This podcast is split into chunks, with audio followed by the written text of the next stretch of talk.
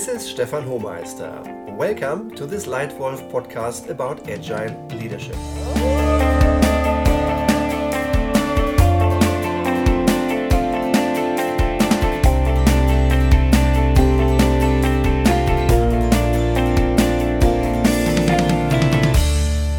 Being agile means being flexible, active, and adaptable, especially in times of change and insecurity. Above all, digitalization and how we deal with it can create good things and new things and rapid change, but also insecurity. Digitalization is perhaps the fastest revolution in human history and has fundamentally changed our world in recent years. Many cherished habits have become possible as a result. Today, for example, 57% of all family holidays are booked online, still completely unthinkable at the turn of the century. Although digitalization has significantly changed our pace of life, it has not changed people's basic need for appreciation.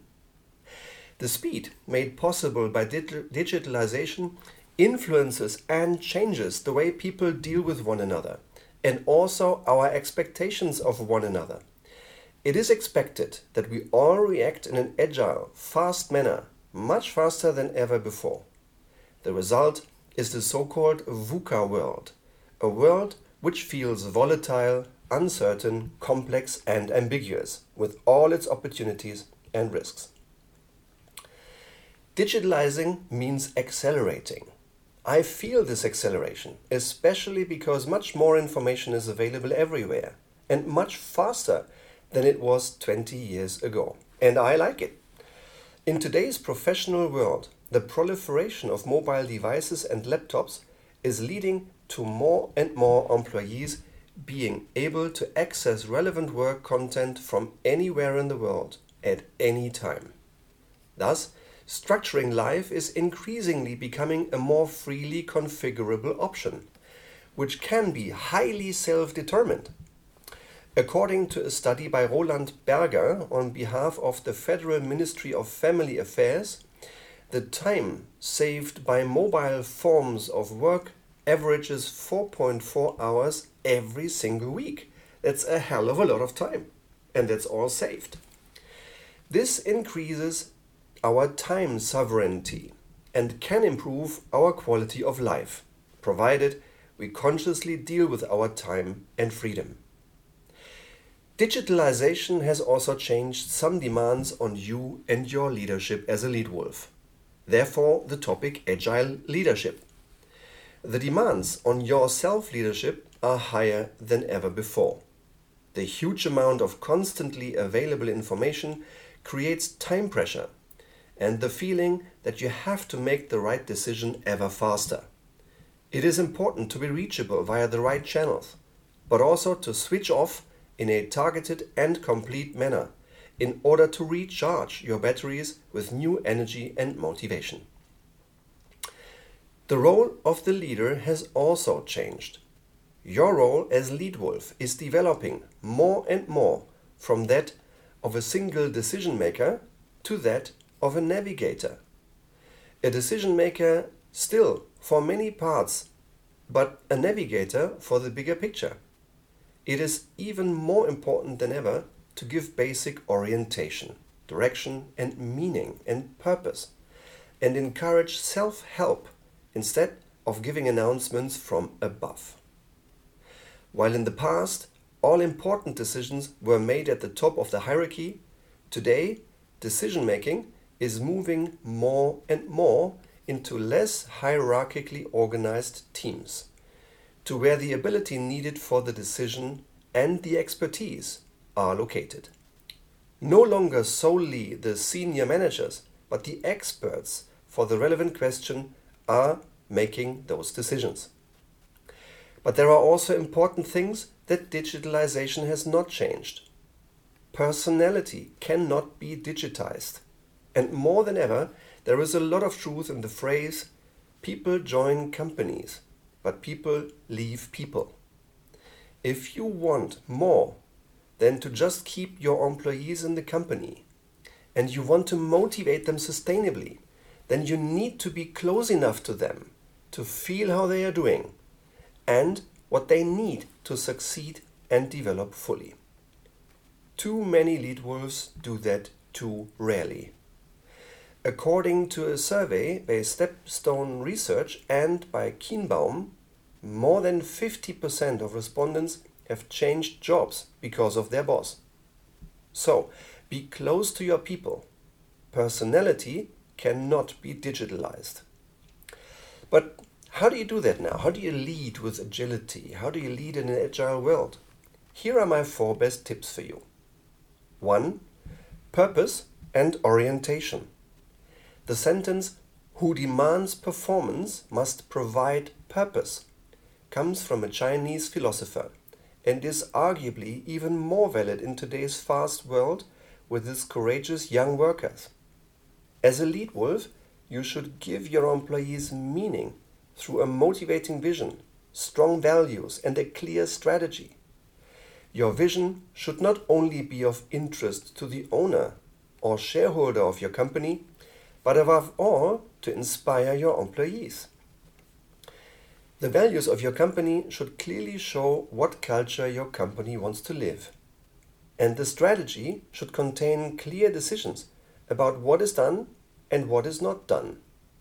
In our fast digital world, meaning and clarity are even more important than ever.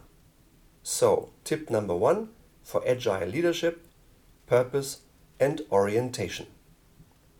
Number two, connect tasks and people. In order for your team and you to be agile and for you to be a successful lead wolf, you need to properly connect tasks and people. You have to put the right people on the right jobs. It is important that you, as a lead wolf, know the strengths of your individual employees well. If employees can often use their strengths at work, then they win and have fun. The tasks may be slightly larger than they believe they can manage as long as they can use their strengths, as long as they can make mistakes and learn from them without fear, they will continue to develop and become more and more successful. Also, linking your employees to customers, to other people, to skills and resources outside of your company is becoming easier and easier today. Previously, in the offline world, for example, the transfer of big movie files took hours or days and cost quite some money. I still remember these days. Today, we transfer huge files in a matter of seconds, and that costs little or no money at all. As a lead wolf, you should help your employees and yourself to seize the many opportunities for agility and freedom. You should use all the sensible possibilities of digitalization in such a way that they increase success and fun and also allow breaks when they are needed. So, tip number two connect tasks and people. Number three fast, short, clear. Digitalization has made it even more important to communicate in a short, clear, and efficient way. Use the time of others and your own time sensibly and efficiently. Where others decide, quickly give them clear expectations and clear responsibilities ask them good questions to help them decide properly and give them the resources they need to win. Always take a decision, decide clearly, and always justify your point. And, as time is in short supply, use it consciously. For example, in the past, scheduling a phone call with a good advisor often took hours or more.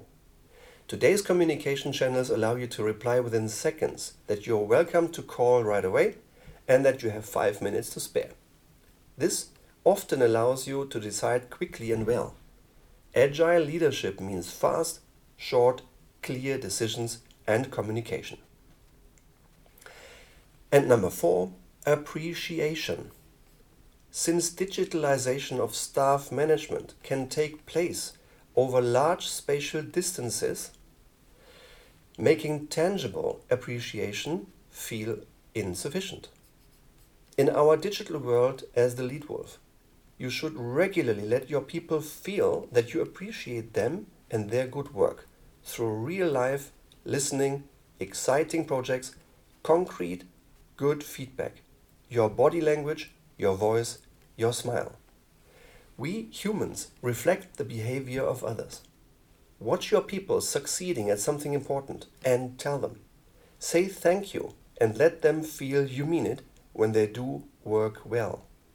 Personality cannot be digitalized, so whenever appropriate, give appreciation. Summarize my four best tips for you for agile leadership. 1. Purpose and orientation. 2. Connect tasks and people. 3. Quick, short, clear decisions and communication. And 4. Appreciation. Would you like more tips on good leadership? Then attend one of my Leitwolf seminars. And if you like the way I share my leadership knowledge with you, then give me a star rating in iTunes and subscribe to this Leitwolf podcasts. New episodes appear regularly. Thank you very much for your time and for your attention. Your Stefan Hohmeister.